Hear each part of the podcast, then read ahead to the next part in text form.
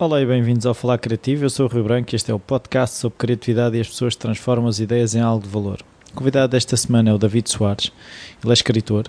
Uh, foi uma sugestão do André Oliveira, o último convidado do Falar Criativo, e foi o próprio André a fazer a ponte uh, para o David Soares poder passar pelo podcast. Foi ele que falou do podcast ao David. E eu muito agradeço ao André e depois foi o tempo de combinar a entrevista com o David, uma semana depois de entrevistar o André, e foi uma conversa longa e mais conversa houve, mas que não ficou gravada. Uh, espero que gostem, eu gostei muito. Até já.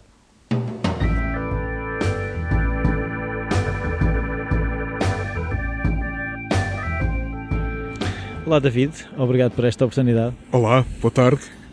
Uh, a primeira pergunta que eu, que eu faço a todos os convidados uh, é se na tua infância a criatividade estava presente de alguma forma, se havia artistas na família, hábitos culturais, familiares engenhocas, esse tipo de coisas.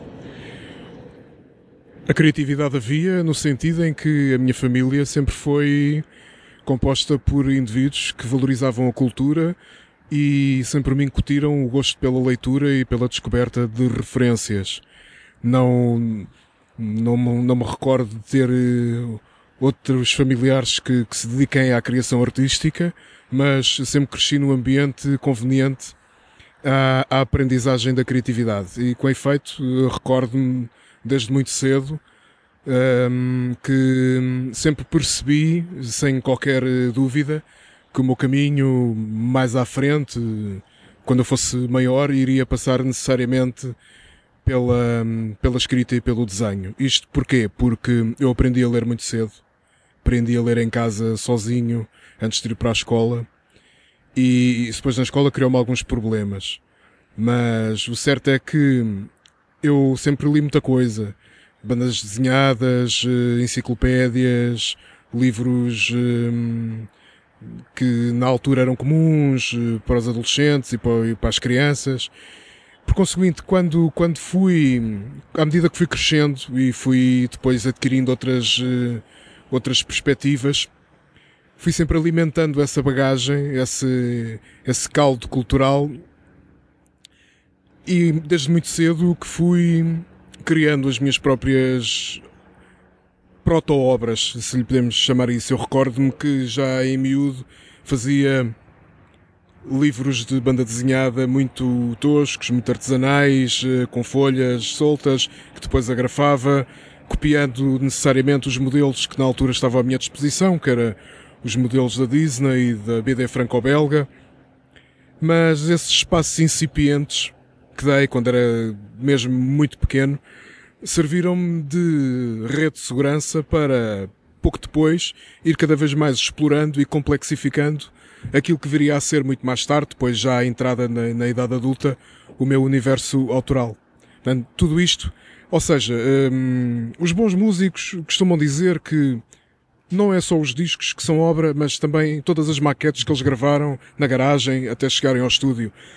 E, e, e esse ponto de vista é, é, é, o ponto de partida ideal para analisar o que eu estou a dizer, porque tudo aquilo que fiz até vá lá, até ter os tijolos suficientes uh, para construir o meu edifício autoral, tudo aquilo que deixei para trás, né, nesses mundos ainda um, imaturos da infância, da descoberta de, de, da linguagem e, de, e, e, da imagem, serviram para consolidar aquilo que mais tarde veio a ser uma voz. E, e eu percebi muito cedo que tinha coisas para contar. Ter coisas para dizer, isso é essencial.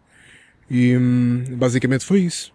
Portanto, hum, tive a sorte de crescer num, num ambiente familiar, lá está, que, que, era conveniente a isso, e nunca, nunca ouvi aquele discurso do costume, uh, porque é que te vais dedicar a isso, devias arranjar uh, outras coisas que dessem mais segurança.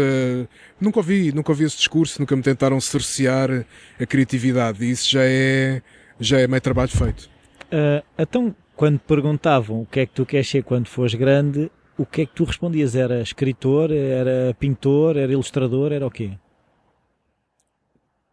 Na idade mais terra, muitas vezes respondia que queria ser desenhador. Depois, quando entrei para o liceu e comecei a perceber o que é que eu de facto queria fazer, que tinha necessariamente de passar pelo campo da literatura ou da banda desenhada. Uh, comecei a dizer que queria ser autor de banda desenhada ou escritor. Um, e de facto tive, tive a clareza de, desde essa altura, perceber que escrever e desenhar são atividades que demoram muito tempo. Para as dominar, não direi na perfeição, porque isso é uma utopia, mas para as dominar com algum grau de sofisticação interessante o suficiente, não só para mim, mas também para, o, para os leitores lerem, né? uh, era preciso muito tempo para adquirir essas competências. Então, eu tive desde, desde cedo a, a perfeita consciência de que se escolher este caminho, não posso escolher uma série de outras coisas que me vão roubar tempo a isto. Um, ou seja, ninguém me ensinou estas coisas, ninguém me chegou ao pé de mim. Uh, por exemplo, alguém também dessas áreas com mais experiência e me dissesse: Olha, tens de fazer assim, se calhar era boa ideia fazeres assado. Isto eu fui descobrindo sozinho, com as minhas leituras e com a minha observação daquilo que eu ia fazendo e comparando com aquilo que lia e percebendo que, ok, isto é uma carreira a tempo inteiro. Eu, se me vou dedicar à criatividade, não posso de facto perder tempo com outras coisas. E então, o que é que eu fiz? Uh, obviamente, terminado o liceu, de, fui, fui tirar o meu curso de design gráfico. Porquê? Porque eu achei que a área do design era uma boa área para consolidar não só as exigências uh, como estávamos a falar há pouco, do lado polar da existência, não é? Contas para pagar, essas coisas todas, com depois uma atividade criativa que eu podia desenvolver em casa. Uh, demorei algum tempo ainda a perceber que de facto eu não gostava de design. Um, porquê? Porque é uma área muito dependente da tecnologia. Uh, estão sempre assim programas novos que tornam os antigos obsoletos. Há muitas modas, agora faço isto de uma maneira, depois, uh, passado um ano ou dois, muito rapidamente passa-se a fazer de outra maneira e o trabalho que se desenvolveu anteriormente adquire de, rapidamente uma patine vetusta, muito flagrante. E não era isso que eu, que eu queria fazer. Então, depois de uma breve passagem também por uma agência de publicidade que eu odiei, onde trabalhava como arte finalista e ocasionalmente ilustrador, decidi que nada disto era para mim e, e tive a coragem de, enfim, dedicar-me a tempo inteiro à banda desenhada e à escrita. Tive depois um, uns anos em que trabalhei como designer gráfico, após ter passado pela publicidade. Tive uns anos em que trabalhei como designer gráfico numa produtora distribuidora de cinema, uh, que também não gostei, porque era um trabalho muito. como muito. um receituário muito forte, havia muitas exigências no sentido de. Espera-se que as coisas sejam de uma determinada maneira, portanto também não se pode inventar muito. Foi um trabalho interessante porque acabei por conhecer algumas pessoas relacionadas com o cinema e conheci o João César Monteiro, que foi um que eu, que eu já gostava e foi muito interessante conhecê-lo, que era um tipo muito interessante, mas uh, de um ponto de vista prático não, não gostei de trabalhar lá. E então, uh, enfim, depois desse episódio também como, como designer na distribuidora de filmes, decidi que, ok, nada disto é para mim. Eu não fui feito de todo para ter um trabalho das 9 às 5 eu se tenho um horário destes, não consigo depois ter tempo para criar e para escrever e para ler e para, para, para consolidar as referências que vou absorvendo e depois poder usá-las como matéria-prima para fazer os meus trabalhos. Uh, não posso fazer isso, perder 8 horas, 12 horas no escritório. Portanto, nada disto é para mim, acabou-se. Pronto, e, de facto coincidiu com uma altura em que a minha vida, não direi que se tornou mais feliz, mas pelo menos estabilizou de uma forma que me permitiu ficar em casa e dedicar-me a 100% às atividades criativas e, e, já há anos que estou nessa situação, portanto. Um, tenho plena consciência de que isto é uma sorte. Tento não perder o meu tempo com coisas inúteis. Como respeito é essa situação que eu tenho a felicidade de manter e todo, todo o meu tempo é gasto a ler, a escrever, a desenvolver eh, o meu universo. Portanto, resolvi até ver os problemas com, com o lado mais eh, Polar da existência. banal da existência. né?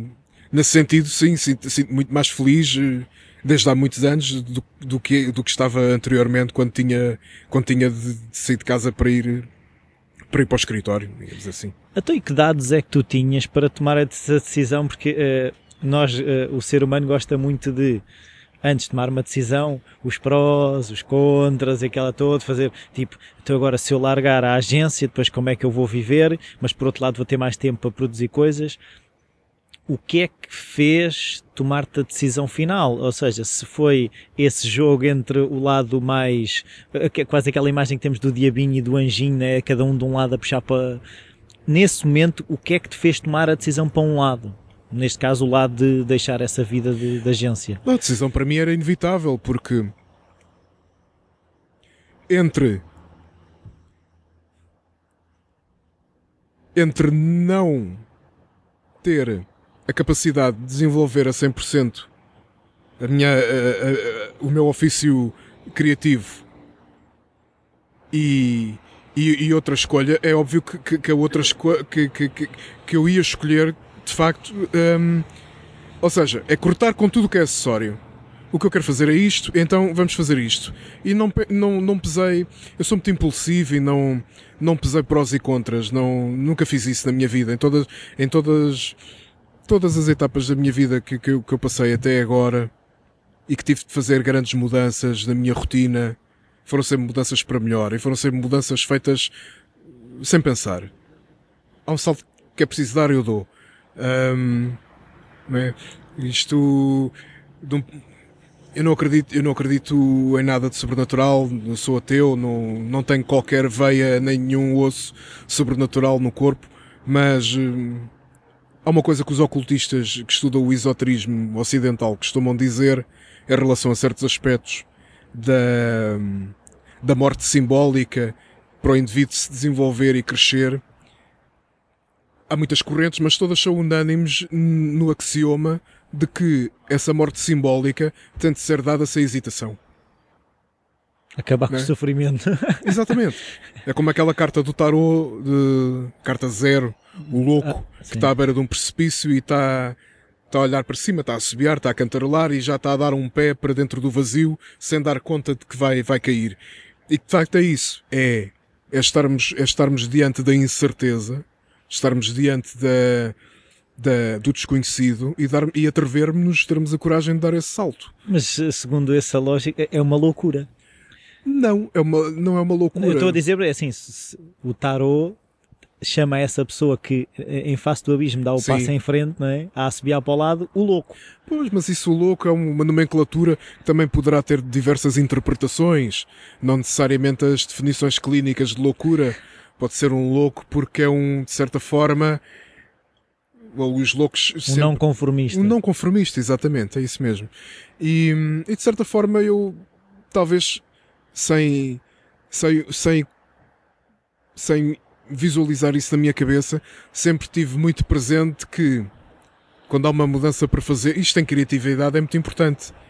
Um, porque é que se decide fazer determinado livro? Porque é que se decide fazer determinado uh, disco? Porque é que se decide fazer determinado escultura, determinado quadro? Um, a tela em branco, a página em branco, é também um salto no vazio. É preciso estarmos preparados para assumir as consequências daquilo que nos propomos a fazer. E nesse sentido, há, um, há uma grande dose de coragem, há uma grande dose de algum ego, uh, há uma grande dose de, de, de, confiança, não é? No fim e ao cabo temos confiança em nós e, e percebermos que o nosso objetivo é este, o que eu quero fazer é isto, então toda a minha vida vai ser direcionada para isto. De que forma é que eu posso pôr isto a funcionar? É Exatamente, de que forma é que eu posso pôr isto a funcionar? Não é se vou fazer isto, é de que forma Sim, isto vai ser possível. Exatamente. O se não se equaciona. Vai acontecer, certamente. É mesmo isso. E sempre foi, sempre foi fácil ou tu sentes que houve alguma coisa que de repente fez um clique? Ou seja, se essa mentalidade de há um problema para resolver, eu não vou ficar a perder tempo no problema, vou apontar para a solução. Sim, depende, depende dos problemas, não é? Um, por exemplo, no que diz respeito à, à criação artística, às vezes existem problemas um bocadinho bocadinho estranhos que, que se colocam no nosso caminho, mas como é que nós resolvemos isso? No fundo, tudo se resume resolver os problemas artísticos, resolver os problemas da vida. Eu acho que tudo se resume a ter uma visão muito clara sobre o que é que queremos alcançar. Por exemplo, na, no meu trabalho criativo, no meu trabalho artístico, eu tenho um determinado mundo autoral que tem, tem, tem quadrantes e direções muito específicas que eu fui desenvolvendo ao longo dos anos. Portanto, é um mapa que me permite. É um mapa de inquietações que me permite a cada nova obra explorá-las de um modo inédito. Eu costumo dar o exemplo que um mundo autoral é como uma peça tridimensional que cada autor vai observando de um ponto de vista diferente à medida que realiza um novo trabalho. É um pouco como aquilo que faziam os cubistas. Agora observamos o objeto deste lado, fazemos um esboço, depois observamos o objeto do outro lado e vamos completar o esboço com essa perspectiva nova e o conjunto final é uma coisa, é um desenho que tem várias perspectivas. No fundo, isso é o que eu faço com o meu trabalho. Por conseguinte, todos os problemas que poderão surgir, Uh, bloqueios criativos, por acaso, foi uma coisa que eu nunca tive, um, felizmente. Mas todos os problemas que poderão surgir, por exemplo, um, há um problema muito frequente que é este. Nas minhas obras eu dou muita importância ao tom. O que é o tom? O tom de uma obra. O tom de uma obra é a voz da obra. É a voz própria que o livro tem. Cada livro tem uma voz própria diferente apesar de pertencerem todos ao mesmo universo criativo, uh, em essência, todos se preocupam com as mesmas interrogações, com os mesmos temas, explorar sempre aquelas inquietações que nós temos que são nossas. Mas cada livro, cada obra tem uma voz diferente. Porque, obviamente, como é evidente, contam coisas diferentes. Às vezes eu já abandonei livros, eh, já abandonei livros várias vezes no início, porque não consegui capturar o tom certo. Isso é um problema. Um, e aí não há forma de resolver. Porquê? Porque o tom é aquela qualidade intrínseca e de certa maneira quase mágica que nós temos de apanhar logo no início. Dou um exemplo muito claro a respeito disso.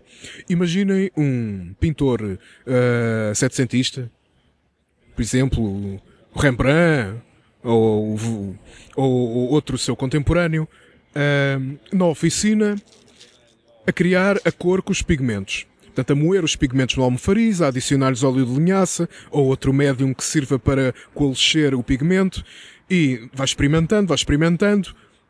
Obviamente que ele tem um olho muito treinado e percebe exatamente as mudanças todas de matiz.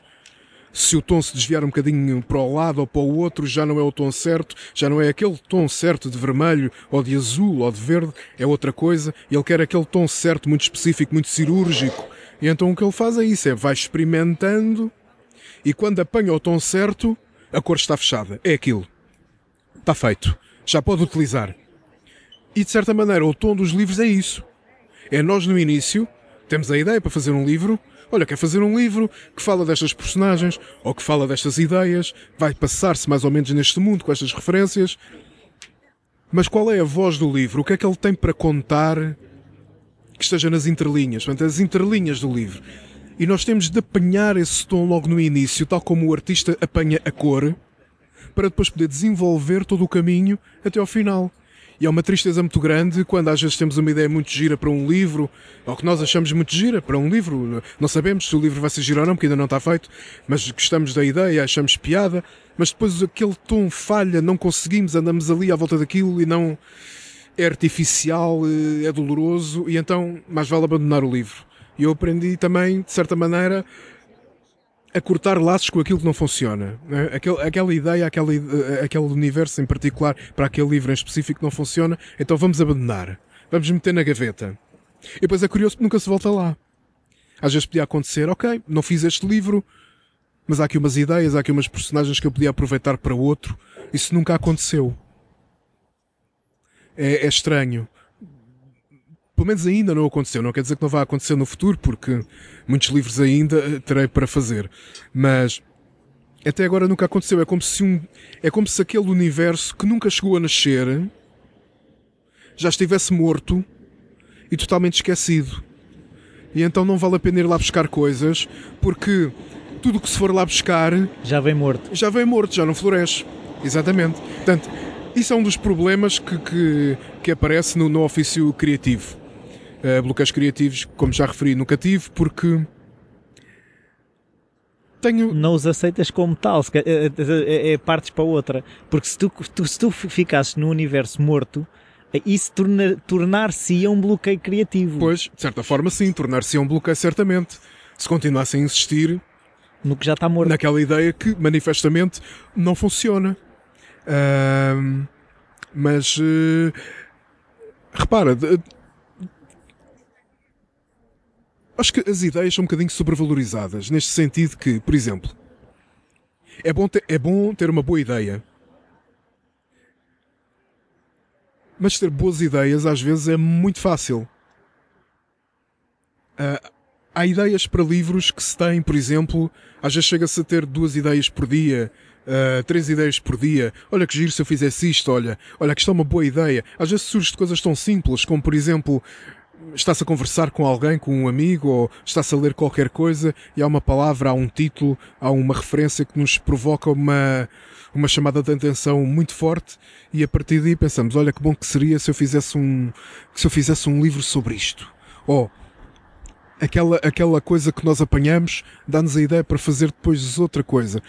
Mas isso é, de certa forma é sobrevalorizado porque acontece com, acontece com tanta frequência que se nós fôssemos a fazer todos os livros que já idealizámos fazer, era, era impossível, era, era incomportável. Então há que fazer escolhas. Há que fazer escolhas. As escolhas aqui também são muito importantes. O que é que eu vou fazer? O que é que, qual é o, como é que nasce uma ideia para um livro? Uma ideia para um livro nasce de uma maneira muito simples. Um, como eu já referi, uh, no meu caso, há um universo autoral definido, muito, muito estável, muito estabilizado, sobre o qual eu vou explorando uh, as minhas preocupações.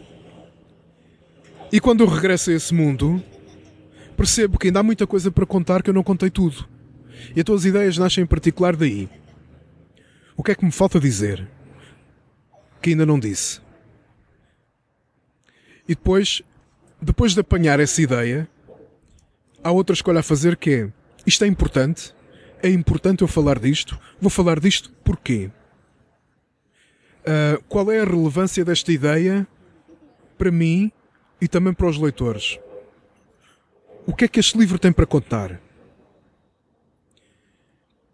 E a escolha de fazer um livro e não outro,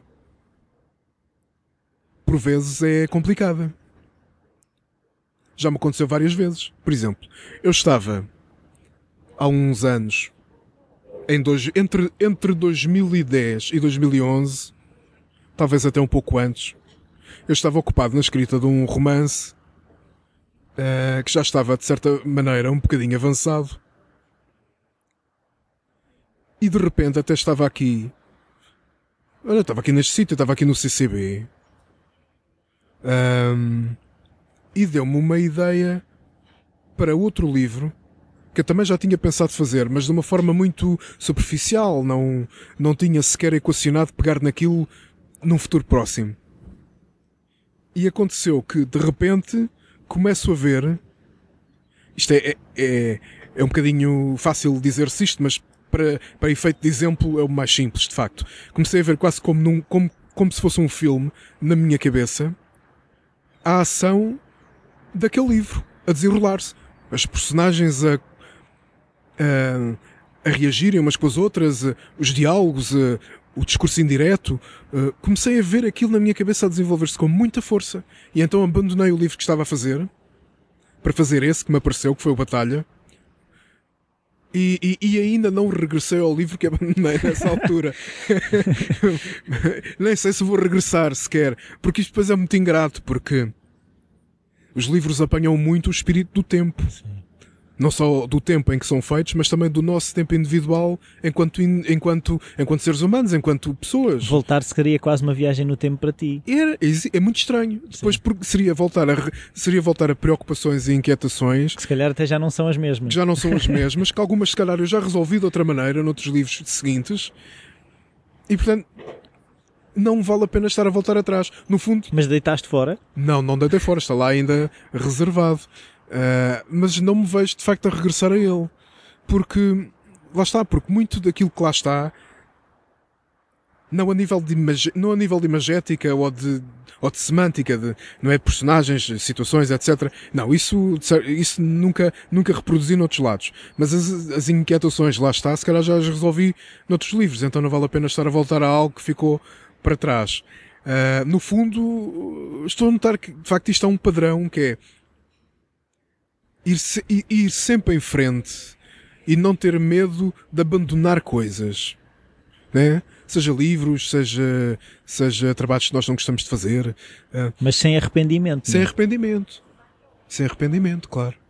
Porque eu acho que o deixarmos uh, coisas para trás só, só nos custa quando há essa componente do arrependimento. Sim, eu, sou, eu, eu suspeito que sim. Suspeito que isso depois deve ser muito doloroso quando isso existe. Mas eh, pronto, até agora tenho tido, tenho tido a felicidade de não, não me arrepender. Do que é que eu me arrependo? Eu arrependo de muitas coisas.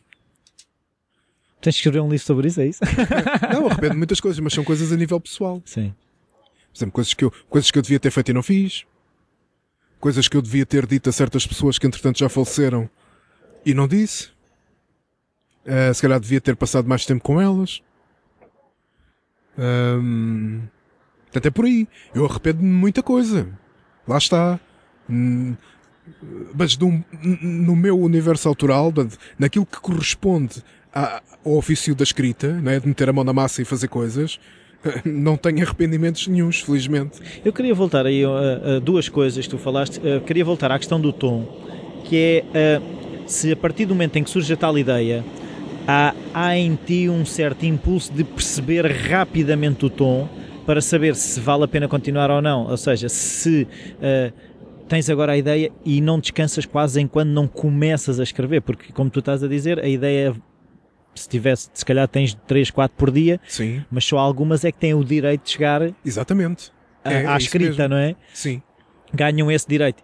Agora, esse direito é ganho como e, e se, se é rápido esse processo de reconhecer o tom ou se é uma coisa que se calhar pode demorar dias semanas, não sei. Estou-te a perguntar.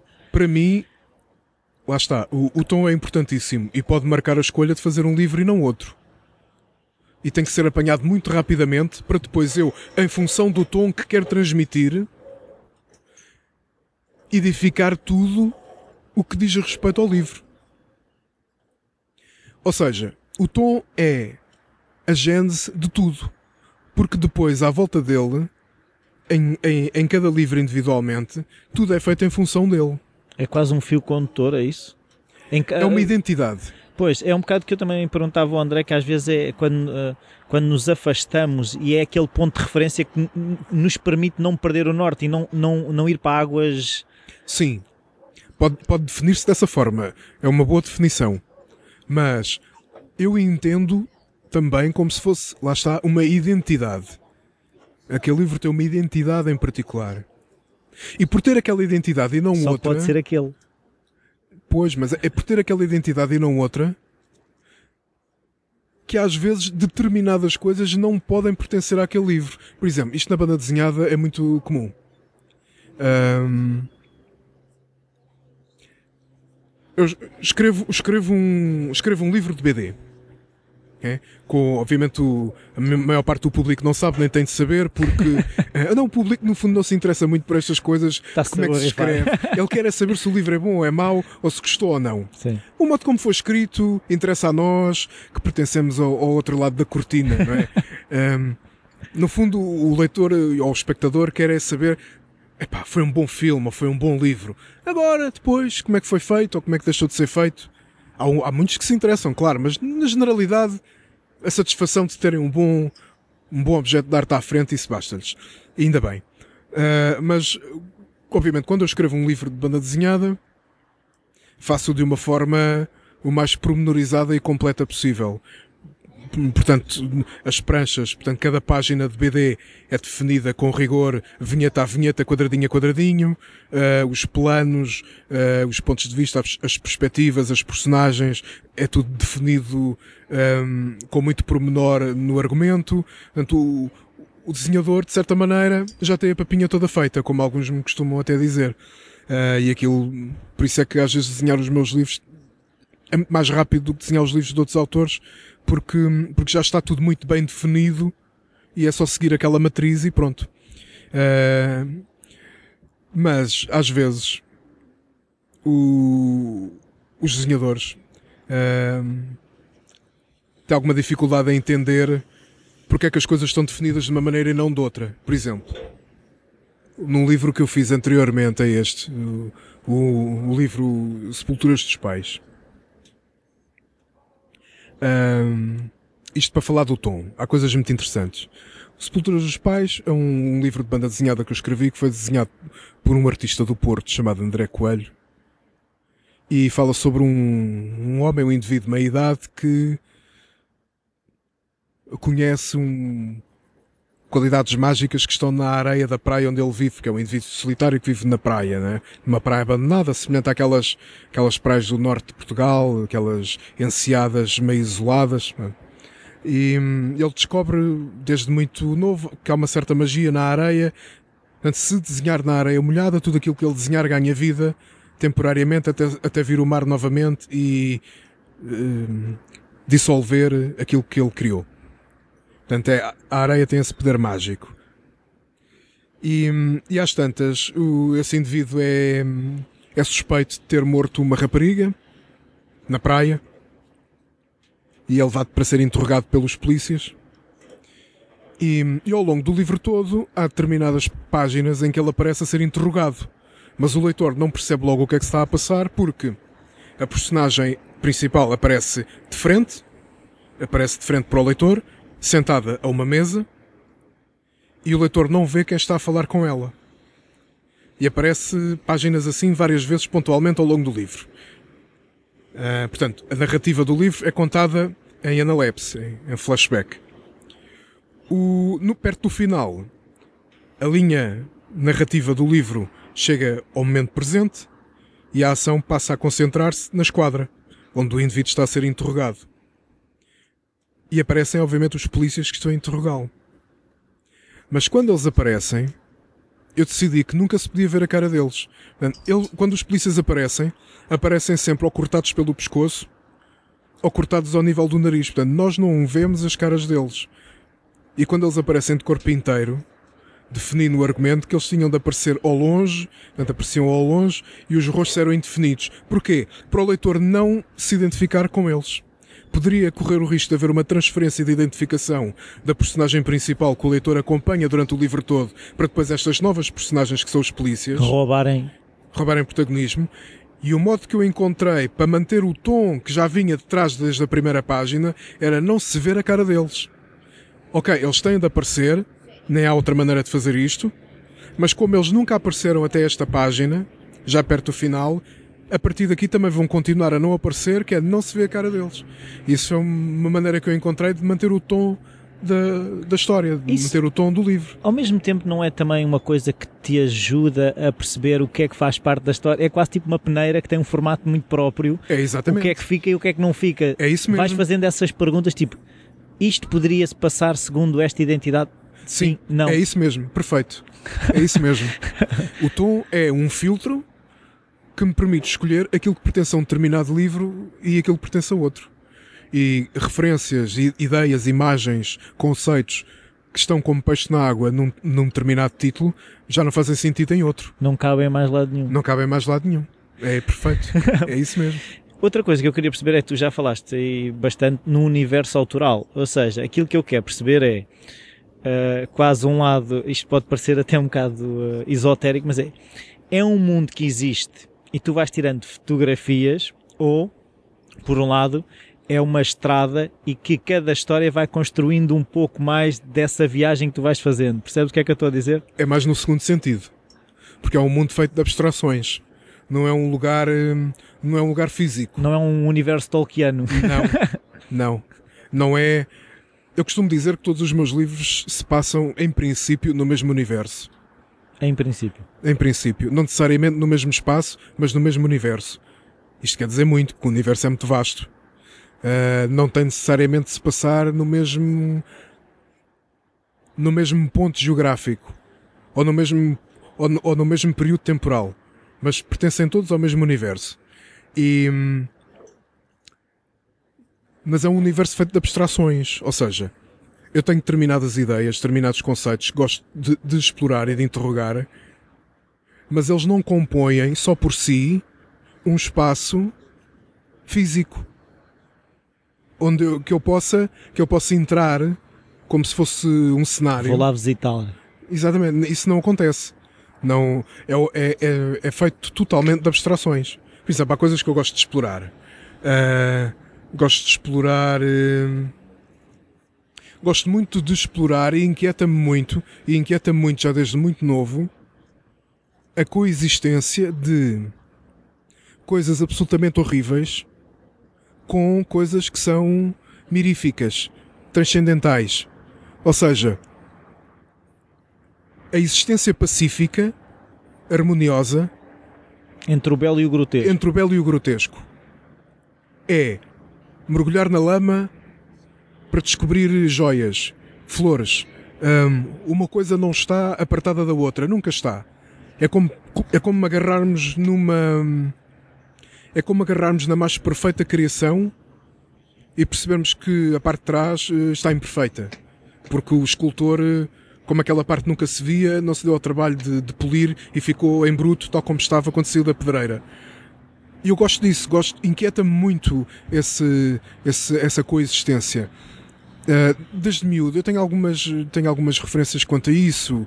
Um, por exemplo, eu muito novo, andava na, ainda andava no ensino básico, uh, vi, vi um filme que me impressionou muito, O Tambor, do Volker Schlondorf, que adapta um romance de Gunther Grass, que hum, depois mais tarde, anos mais tarde, obviamente li o romance. Até fiquei desiludido com o romance porque... O filme era melhor. Não é, não, é, não é uma questão de ser melhor, é uma questão de acabar no momento certo. Eu acho que o Gunter Grass é um, era um romancista extraordinário, que eu adoro, mas tem alguma dificuldade em saber quando acabar. E o tambor é um, é um caso paradigmático disso, porque o tambor fala sobre um rapaz, o Oscar Matserrat, que aos 3 anos de idade, como forma de protesto contra o mundo dos adultos, contra aquele absurdo que ele via à volta dele, da, da guerra e, do, e daquela, daquelas paradas militares todas, que não faziam sentido nenhum, decide não crescer mais. Eu não quero pertencer a este mundo. Eu não quero ser igual a esta gente. Não queremos então, todos nós. exatamente. Atira-se de uma escada, tem um acidente, atira-se de uma escada e, e, e a partir daí não cresce mesmo mais. Portanto, a vontade dele em não crescer mais concretiza-se. Obviamente que ele vai envelhecendo, vai, vai adquirindo maturidade, vai, torna-se adulto, torna-se até bastante perverso, mas fica sempre com aquele corpo de menino de 3 anos. Mais tarde, quando a guerra acaba, ele decide que, ok, uh, já está na hora de eu acabar com isto, então atira-se outra vez de uma escada e recupera o crescimento. Mas recupera o crescimento deformado. Sim. Isto no, no romance. Sim, sim. Portanto, é uma alegoria que o Gunter Grass encontrou para... Portanto, eu entendo o livro desta forma. Portanto, a Alemanha parou de crescer, no período do nazismo, estava atrofiada, né? imatura, uh, infantil, parou de crescer, não cresceu mais. Quando a guerra acabou. Não queria crescer. Não queria crescer, exatamente. Portanto, quando a guerra acabou, começou a recuperar esse crescimento, mas cresceu deformada. né? como o Mato Serrato no livro, que cresce corcunda e com, com muitos defeitos físicos, etc. E depois no final até se torna perseguido né? e, e acaba num asilo. Portanto, é, é uma alegoria fortíssima. Só que o filme não acaba assim. O filme, o filme termina com o Oscar a atirar-se novamente das escadas e a começar a crescer e acaba assim. Nós não vemos como ele vai crescer. E eu acho que seria um final mais perfeito, mais ambíguo para a história. Mas o filme impressionou-me imenso, estava a dizer que viu muito novinho.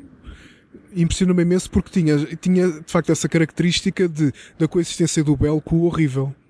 Porque as pessoas eram horríveis umas para as outras, faziam coisas uh, tenebrosas, uh, o absurdo da guerra, tinha um imaginário grotesco muito forte, também ligado à, ficção do horror. O Gunter Grass gosta muito desses universos.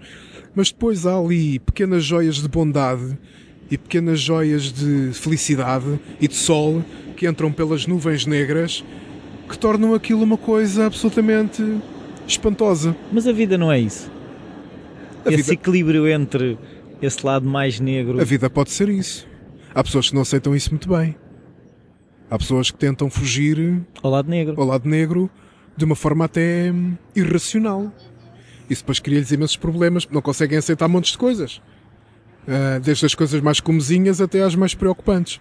Mas de facto isso é uma preocupação minha. É, é essa coexistência do, do belo e do tenebroso.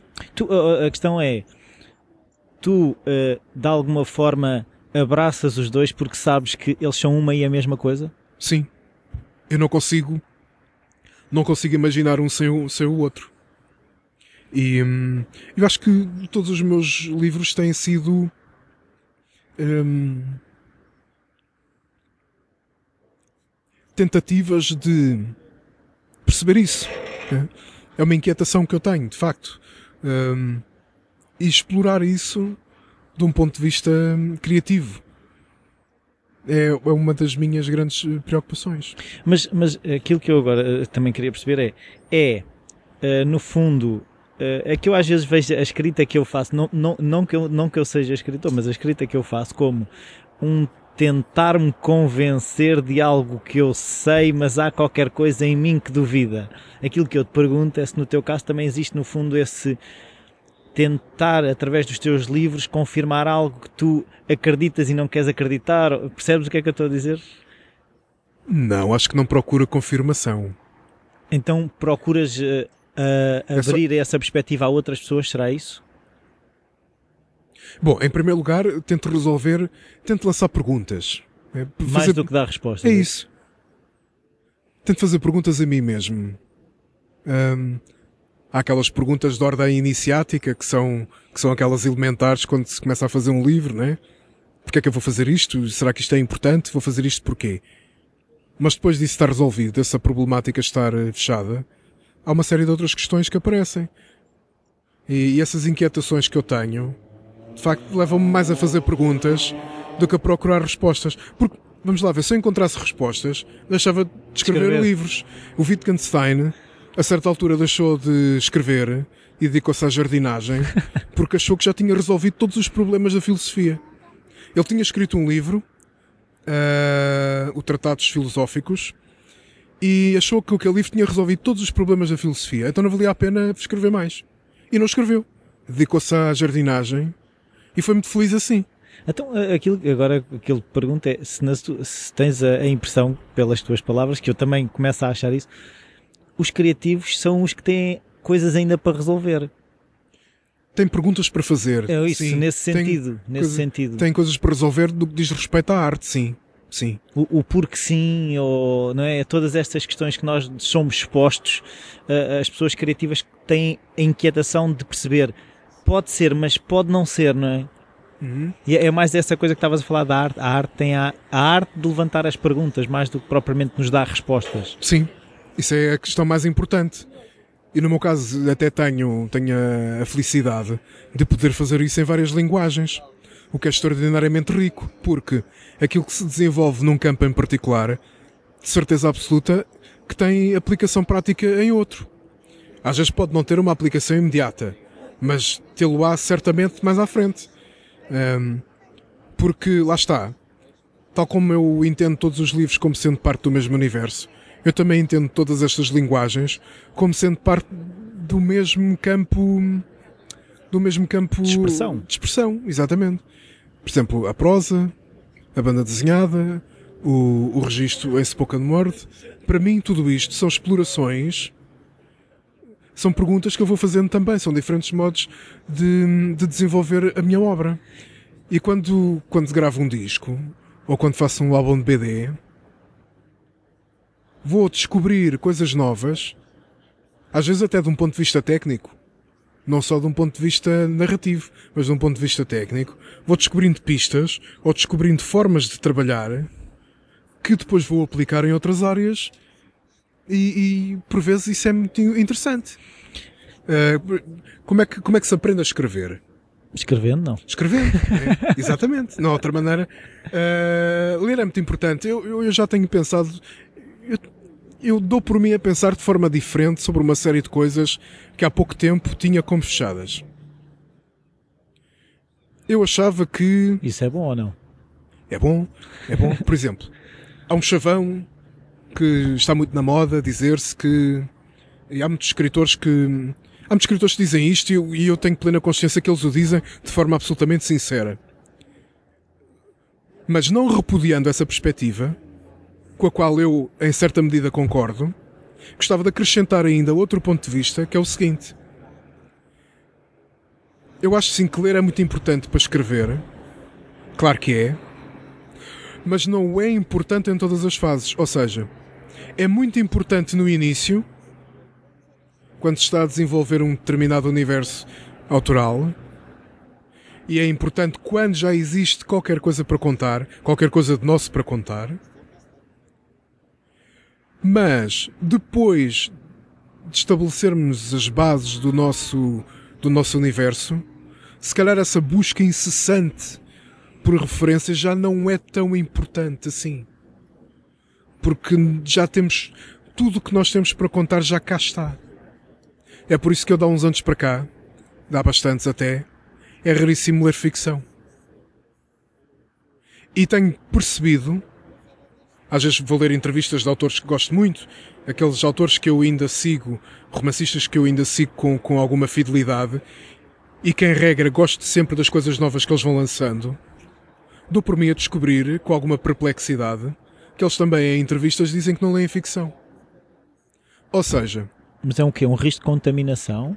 Não é um risco de contaminação. No meu, no meu caso não é. Eh, no meu caso é o seguinte, é eu não me conseguir embrenhar totalmente num livro de ficção. Porquê? Porque estou constantemente a ver a malha invisível sobre a qual o romancista fez o texto. É como se eu fosse ver um espetáculo de marionetas e não conseguisse abstrair-me de outra dos coisa fios. senão dos fios. Para mim é muito evidente e isso retira-me o prazer da leitura.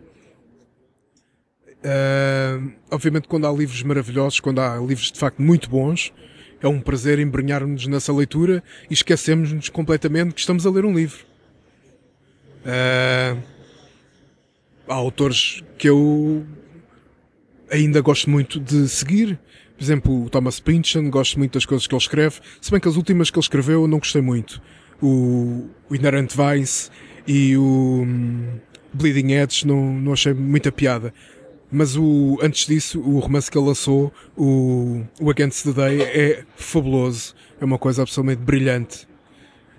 Gosto, para mim, o melhor escritor vivo neste momento é o Alexander Theroux. É o irmão do Paul Theroux, o escritor de viagens, mas ele escreve de uma maneira totalmente diferente da do irmão. A prosa dele é, é riquíssima, é uma coisa absolutamente estonteante. É como entrarmos numa loja de antiguidades mista com carrossel etimológico e aquilo é absolutamente estonteante e inebriante. Mas lá está, são, são alguns casos que eu ainda sigo pontualmente, porque de maneira geral ficção não leio já há bastante tempo. É, é. leio, leio muita coisa histórica, leio muita história, divulgação científica, política, filosofia. Portanto, leio Achas ensaios. que isso é que são as peças para construir o, o teu puzzle? Não, não necessariamente. Mas é curioso perceber uma coisa, por exemplo. Às vezes estamos a ler, eh, às vezes está-se a ler um, por exemplo, um livro, o livro, está-se a ler um livro de divulgação científica. Uh, ou um livro de um livro de história, ou um livro de documentário político. A maior parte das vezes a prosa é muito má. Porque obviamente não é uma prosa literária. É uma prosa feita para ser funcional, para ser uh, escorreita. Portanto, não é literatura. Aquilo não é de facto literatura. Mas existe ali todos os elementos literários. Há drama, há tragédia, Sim. há conflito, Sim. há personagens. Há personagens. Portanto, através disso, ainda é possível ter uma âncora muito forte, bem agarrada no sol das referências ditas tradicionais. E, e para mim, esses conflitos e esses dramas são muito mais interessantes do que às vezes as histórias que se vê em alguns romances que vão saindo para mim dá-me muito mais prazer ler esse tipo de livros. Um... Mas o que? Sentes que muitas dessas histórias, estavas a dizer que ficam aquém, uh, falta-lhes o tal sumo que as outras têm por estarem baseadas em coisas mais concretas? Tem a ver com o seguinte, ainda há, há poucos dias falei disto no lançamento do Poema Morre. No, Amadora, no Festival da Amadora, da Amadora. Que é, muitas vezes eu sentir que aquilo, aquilo que se encontra num livro histórico ou político, etc., que fala sobre a realidade ou sobre o que aconteceu na realidade já há alguns anos, ou há mesmo muitos anos, é sempre muito mais bizarro do que tudo aquilo que um romancista poderia criar. Um, porque de facto, a realidade mostra-nos que, que as pessoas e os acontecimentos tomam caminhos totalmente imprevisíveis. Por vezes, num romance, um romancista, quando está a fazer um romance, tem, muito conscientemente, às vezes até demasiado consciente, a noção de tem que fazer uma coisa credível. Porque senão vão achar que o livro é mau. Sim. Tem que fazer uma narrativa credível. Então, o personagem A vai se encontrar com o personagem B. Portanto, se X igual a Y. Portanto, é uma receita na realidade não há receitas. X não é necessariamente não uma a causa do Y. Pode ser a causa de outra coisa qualquer. Na realidade mostra-nos que as pessoas e os eventos tomam caminhos totalmente imprevisíveis. Uh, e porque é que há de ser ao contrário? Porque é que na, na, na ficção há Exatamente. de ser previsível? Porque é que na ficção há de ser previsível? Uh, e é muitas vezes, a ficção muitas vezes é muito previsível, porque lá está. Há aquela ideia de que tem de seguir uma narrativa credível, seja lá o que isso quer dizer. Umas regras de escrita também. As regras de escrita, há, há, há, todo, um, há todo um manancial de, de pré-estabelecimentos que por vezes obstaculizam muito a escrita de um romance. O contar de uma história, não é? Sim. Foi uma coisa que eu tentei evitar. Uh, eu tento evitar sempre isso. Mas o novo livro está mais presente na minha memória. Foi uma coisa que eu tentei evitar com, com o poema Morre. Porque às tantas há um, a uma personagem, um rapaz que é violado. E, e a ação que ele vai tomar após esse acto não tem absolutamente nada a ver com o que seria esperável numa obra de ficção. Numa obra de ficção uh, tradicional, estaria-se à espera que essa personagem uh, ficasse muito traumatizada ou, ou de certa forma ficasse inativa ou se suicidasse, outra coisa qualquer dessa ordem, não é? Portanto, não, não conseguiria nunca sair da tragédia. E a vida real mostra-nos que as coisas funcionam de maneira muito diferente. E eu tentei ir ao encontro disso no livro. Portanto, essa personagem no livro toma um curso de ação que vai ensiná-lo totalmente contrário àquilo que seria esperado. Uh, surpreendentes. Uh, espero eu que seja surpreendente. Uh, e de certa maneira, eu acho que isso é muito mais realista do que a suposta credibilidade que às vezes se tenta incutir de modo artificial em alguns livros. Sim. É. E depois falta, ou seja, a tentar ser essa credibilidade toda, falta o lado mais imprevisível da emoção, que, que é isso que muitas das pessoas procuram nos livros, é isso, é, é emocionar-se, é, é ligar-se à história, pode, mesmo que seja pouco provável. Sim. Uh, se bem que há, há, há leitores, eu às vezes, agora cada vez menos, felizmente, mas ainda há muitos leitores que, leitores e espectadores, que, que não gostam de determinada obra porque tem muita fantasia.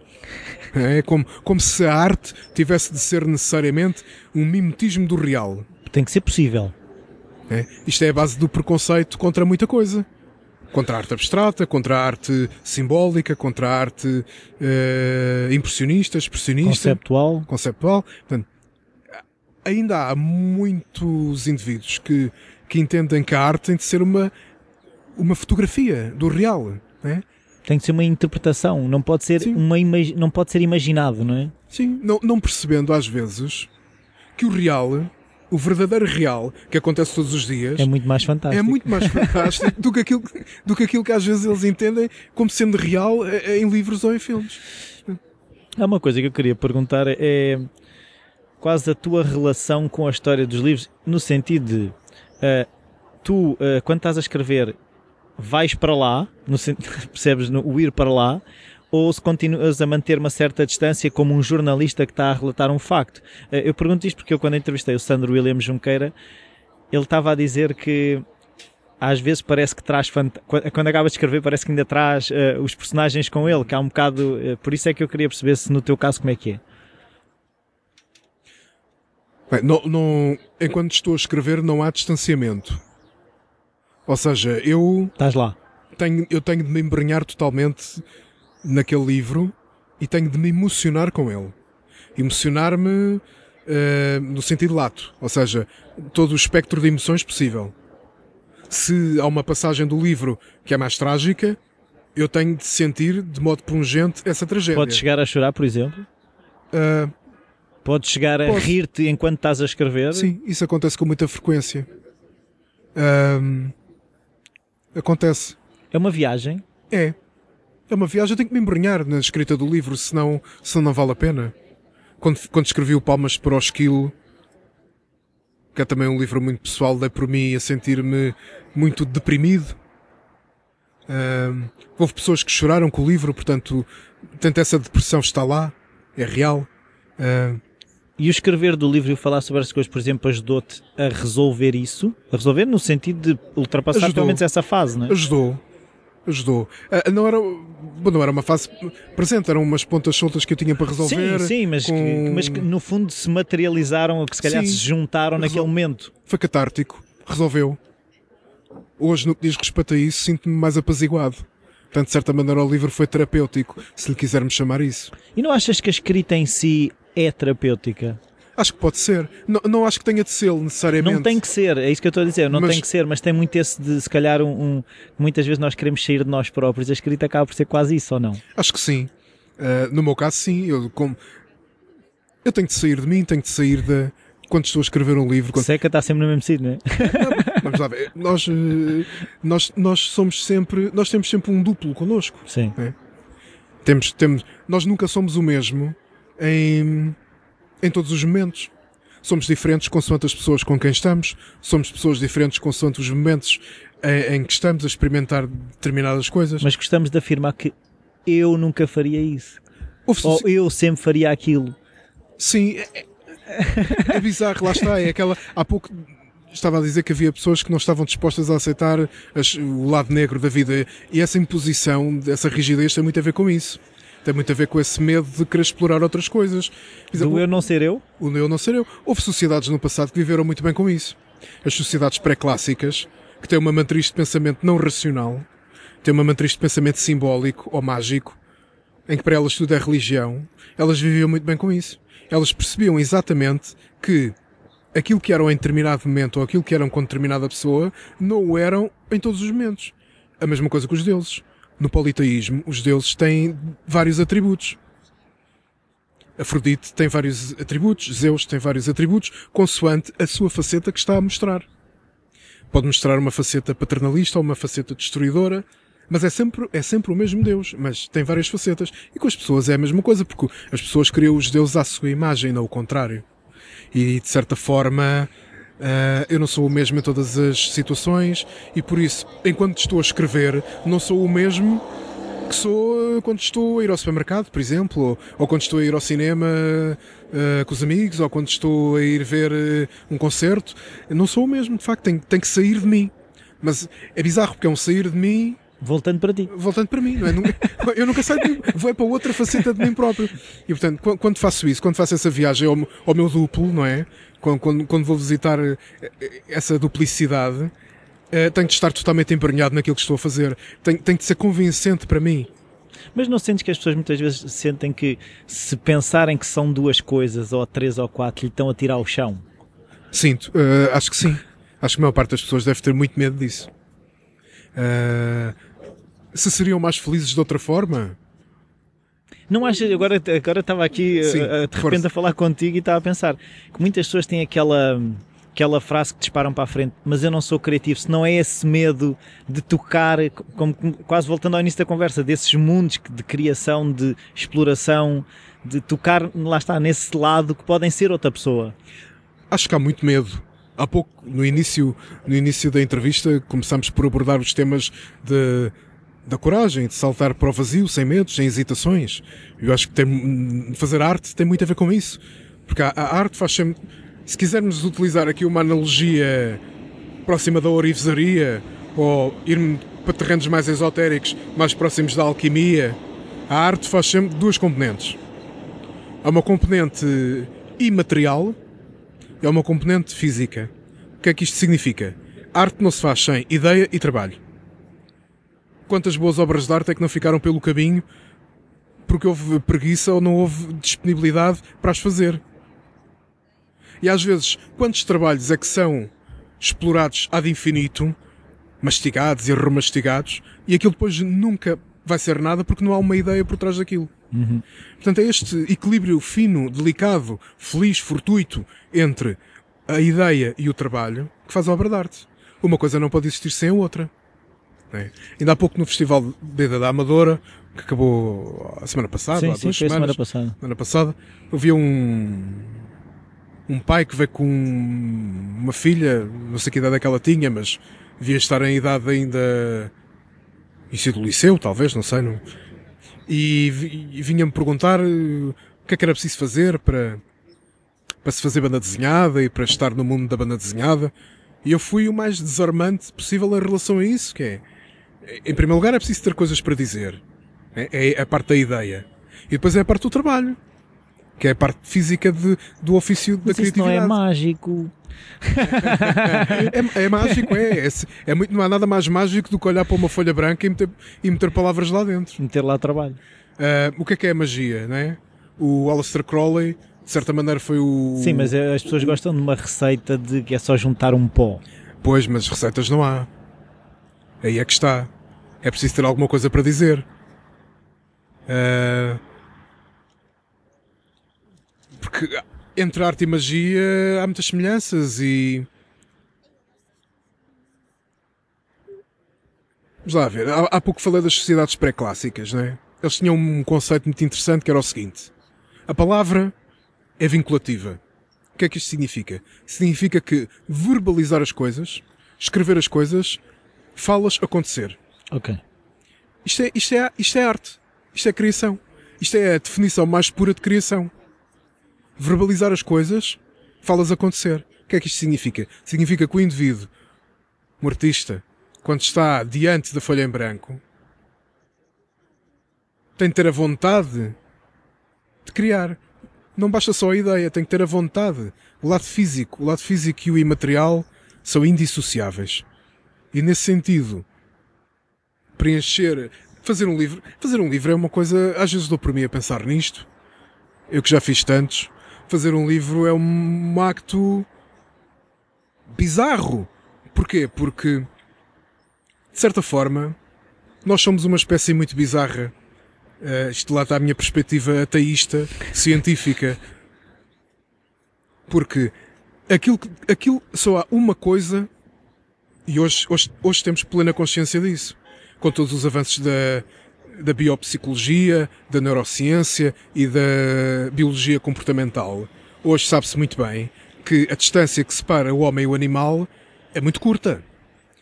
O abismo está lá, claro que está lá, E psicologia da evolução, que foi uma coisa que eu também descobri. Sim, exatamente. Portanto, o abismo está lá, mas não, mas não está sem ponte. Há uma ponte fininha, mas ela está lá. E aquilo que separa o, o homem do animal não é o facto de fazer ferramentas, não é o Também facto de ter uma linguagem, é a capacidade do pensamento abstrato. É uma coisa tão simples quanto olhar para uma caneta e achar que ela pode ser outra coisa. É transferir o significado de um objeto para outro. E isto faz toda a diferença. E é isto que permite dar o salto para depois, nas sociedades primitivas, obviamente, começar a aparecer eh, o culto religioso, o respeito dos mortos. Portanto, olhar para aquela carcaça, a carcaça do avô, Não é só uma carcaça. não é só uma carcaça, foi o avô. E então há que enterrar o avô, porque o avô foi importante. é? Ahm, portanto, tudo nasce daí, tudo nasce da imaginação. A imaginação, o pensamento abstrato, é a coisa mais importante que há. E nesse sentido é espantoso e, e desanimador perceber como a maioria das pessoas trata mal a imaginação. Acha que é uma coisa Não é importante. que não é importante. Quando é de facto a coisa mais importante que há. Sim, mas é a questão de. Com certeza já deves ter ouvido esse tipo de expressões de. Ah, isso é tudo muito bonito, mas não te põe o pão na mesa, não é? Mas, mas nós não vivemos só de pão, não é? O pão, o pão vamos sempre arranjá-lo no outro lado, de uma maneira ou de outra. Vamos lá ver uma coisa. Ahm, Como é que eu ia dizer isto? É que isto para mim é tão evidente que às vezes encontrar metáforas visualizadoras não é fácil. Há que conservar sempre, há que proteger sempre, da maneira mais perfeita possível, aquilo que nós temos de mais valioso. Não vamos expor isso às vulnerabilidades e, e, e às agruras do dia a dia. É? Tudo depende do que os indivíduos valorizam, não é? Há indivíduos que são materialistas, para os quais a arte não tem importância nenhuma, e hoje até eu costumo dizer que vivemos em tempos neo-romanos, em que tudo tem de ser útil, o belo não interessa. Eh, os gregos pensavam de outra maneira, não é? Pensavam que as coisas úteis também têm de ser belas. Hoje vivemos num tempo em que tudo o que interessa é comprar uma coisa por um euro para vender por dois. E eu vivo muito mal com isso porque, porque isso depois reflete-se em todas as áreas da vida. E vemos isso, o conhecimento é desvalorizado, a arte é desvalorizada, ou seja, tudo aquilo que não tem uma aplicação imediata, imediata no sentido mais elementar do termo, Se transformar Imediata- em dinheiro. se transformar em dinheiro, ou para ser útil, entre aspas, se se bem que definir o que é útil levava-nos aqui a uma discussão epistemológica muito longa, é, é completamente eh, desprezado. E, e nós que estamos deste lado, que fazemos arte, que criamos, que fazemos livros, quem faz filmes, quem faz, quem faz pintura, quem, quem faz escultura, enfim, quem tem uma ocupação artística tem de ter a responsabilidade maior de, em tempos como este, fazer passar a mensagem, esclarecer. Às vezes, o esclarecimento até se faz de coisas tão simples. é? Eh, esclarecer que, que não, que, que a arte de facto é a coisa mais importante que nós temos. Que sem imaginação não há, não há aquela centelha que faz avançar a sociedade. Mas, mas isso eu vejo, eu vejo para mim que eu durante algum tempo tornei-me demasiado pragmático ah, e percebi-me que era no sonhar que eu ia buscar a energia para ser pragmático, que era nessa capacidade de, de sonhar que depois vem energia para de facto fazer, porque só no fazer não há energia. Ah, Há há um consumo de energia e essa energia vem do sonhar, do imaginar, do questionar. Eu agora queria voltar um bocado atrás, mas perguntar-te quando surgem estas ideias, se elas já vêm catalogadas BD, conto, romance, spoken word, como é que isso já vem com um selo? Já, já vem com uma identidade própria que as classifica. As bandas desenhadas já vêm numa prancha, é isso? Já.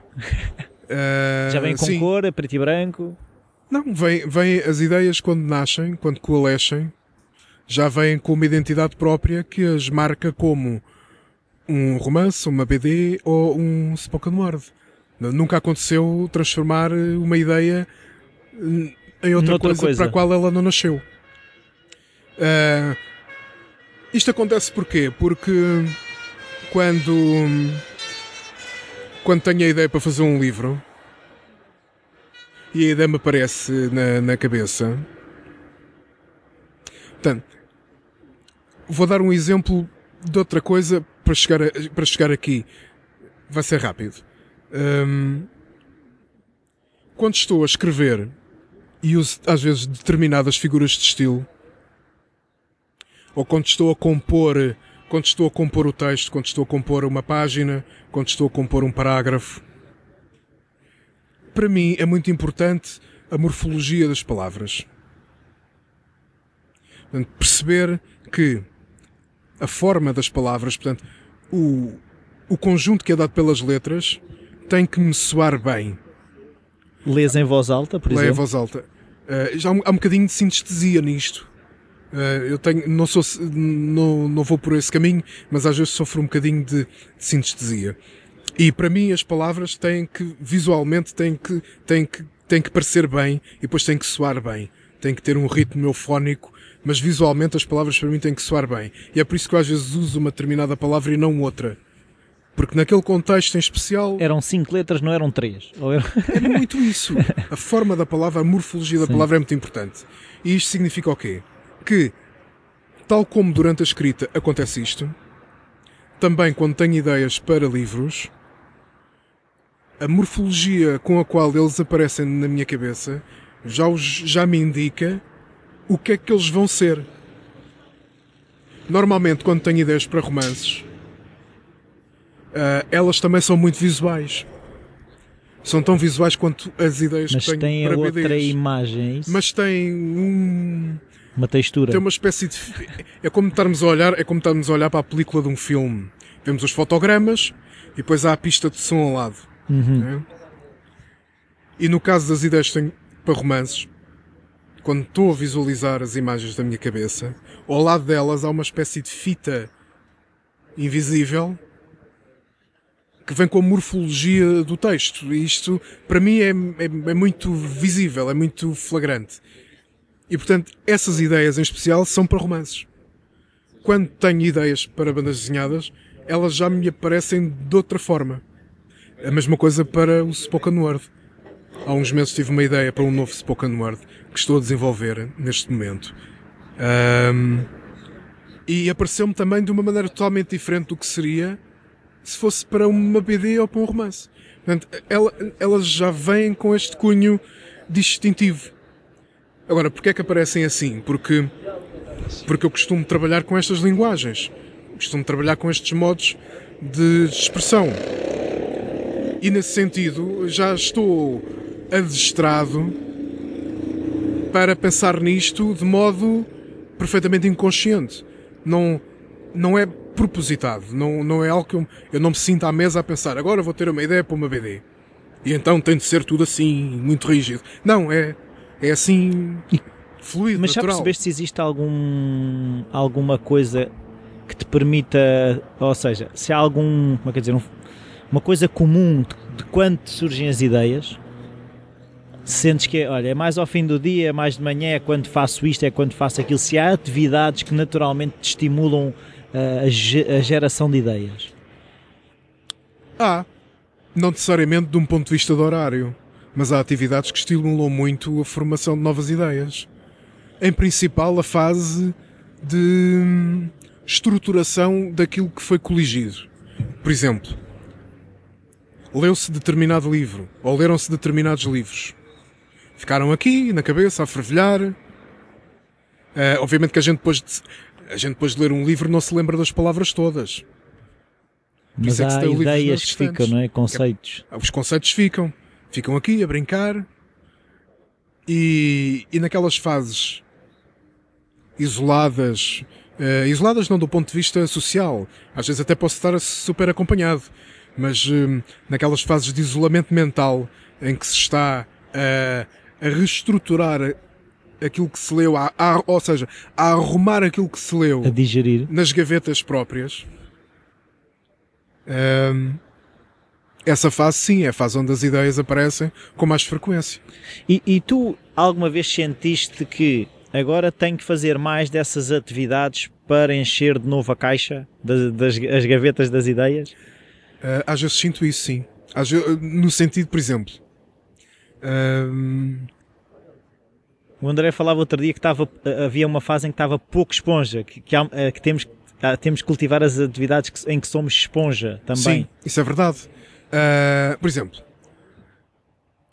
eu quando estou a escrever não consigo ler nada. Nem é por uma questão de contaminação com, com ideias de outros autores, até porque já não leio ficção há bastante tempo, portanto isso, esse risco até nem está em cima da mesa. Mas em regra, quando escrevo, não leio. Ou faço uma coisa ou faço outra.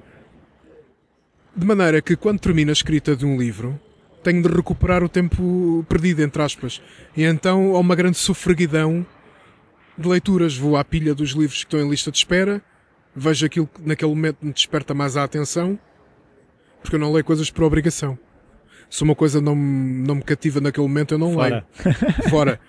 Uh, portanto, aquilo que me chama mais a atenção naquele momento, porque, porque à, à partida tudo me interessa, senão não tinha comprado. Mas naquele momento interessa-me mais isto, interessa mais aquilo, eu não me pego nisso tudo, leio. Uh, eu acho que não leio muito rápido. Já me têm dito que sim. É pá, já leste isso? Uh, mas uh, eu acho que não leio muito rápido. Acho que há gente que lê muito mais rápido. Pois há aqueles leitores uber rápidos que olham para um texto como se fosse uma 700 fotografia. palavras por minuto. É, eu acho que isso funciona muito mal, mas enfim, há que eu faça. Mas uh, se, se, calhar, comparado com a média, sim, leio rápido. Então leio tudo o que estava em lista de espera e me chamar a atenção.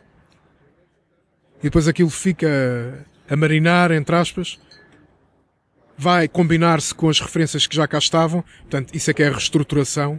É arrumar essas novas referências sobre aquelas que já estavam. Por exemplo, lê-se uma coisa sobre determinado período histórico.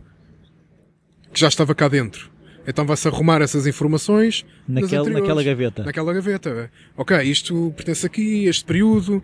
Eh, entretanto, já se descobriu mais uma informação qualquer nova sobre este período, então há que arranjar espaço para esta nova informação e depois juntar a outra. Mas tiras apontamentos, por exemplo? Tiro, tiro. Quando estou a ler, tiro muitos apontamentos. E aí sublinhas e essas Sublinho. coisas todas? O livro, para mim, é um objeto de trabalho. Uh, uma vez, uh, num encontro de BD, Aqueles encontros de BD que às vezes há mensalmente em Lisboa. Tal tertúlia uh, tal tertúlia BD. Na... Uma vez na tertúlia, já há muitos anos, na tertúlia BD, encontrei-me com. Depois fomos. Eh, foi depois do jantar, foi na altura em que fomos jogar bilhar. Ainda, na, na, nessa altura ainda se ia jogar bilhar. Uh, para, um, para um determinado bar Lisboeta muito conhecido, e então íamos todos, e, e eu estava a ler um livro naquela altura, e o indivíduo em questão pediu para, para ver. Ah, pá, deixa-me ver e tal. Quando ele abriu o livro, estava o livro todo sublinhado e com post-its colados. E, é, pá, que horror. Estragaste o livro. eu sou incapaz de fazer isso. Há pessoas para quem o texto tem que ser ali uma coisa muito casta, muito virginal. Sim. Mas eu desenho, risco, sublinho, escrevo nos livros, faço apontamentos nas margens. Um, e para mim não há qualquer para mim não há iconoclastia nisso. Para mim pelo contrário isso para mim é que é viver o livro é experienciar o livro é absorvê-lo. E, hum, e lá está depois dessa reestruturação estar feita depois é que aparecem as ideias. E depois aí já, aí já há uma fome de fazer é isso? há uma grande fome de fazer. Quando há quando se tem a certeza de qual é o livro que se quer fazer portanto depois depois das escolhas estarem todas feitas e depois de, decidir que é aquilo em especial que se vai fazer, então tudo o resto passa para segundo plano. Então, eu, eu, agora queria perceber é como é que tu... O comer... pois é isso, eu queria perceber é como é que são... Uh, uh, uh, como é que são os Davids de estar a escrever, tipo, qual é a rotina do David que está a escrever e do David que está a ler. Por exemplo, se levantas cedo, levantas tarde, como é que estruturas os dias e como é que os dias são construídos? Bom, eu agora tive uma mudança de rotina, estou envolvido num projeto em que tenho que me levantar mais cedo. Uh, mas, em regra, a minha rotina é muito noturna. Durmo de manhã e à tarde vou ler e depois escrevo à noite. Uh, é por uma questão prática, mesmo pelo silêncio. Porque, pronto, moro, moro em Lisboa, Lisboa é aquilo que a gente sabe, é o trânsito, é, é tocarem-nos à porta, é os vizinhos a fazer barulho. Uh, eu devo morar num buraco temporal, espacial muito especial, porque há sempre obras à minha volta. quando não é ao lado é do outro lado, quando não é ao lado é em cima. Portanto, há sempre alguém com um berbequim qualquer ou a martelar. É uma história em construção. É. E então prefiro escrever à noite. Porque à noite há, em princípio, há silêncio. Sim, em princípio. E, e a minha rotina é essa. Hum, neste momento não é. Durante, durante algum tempo não vai ser.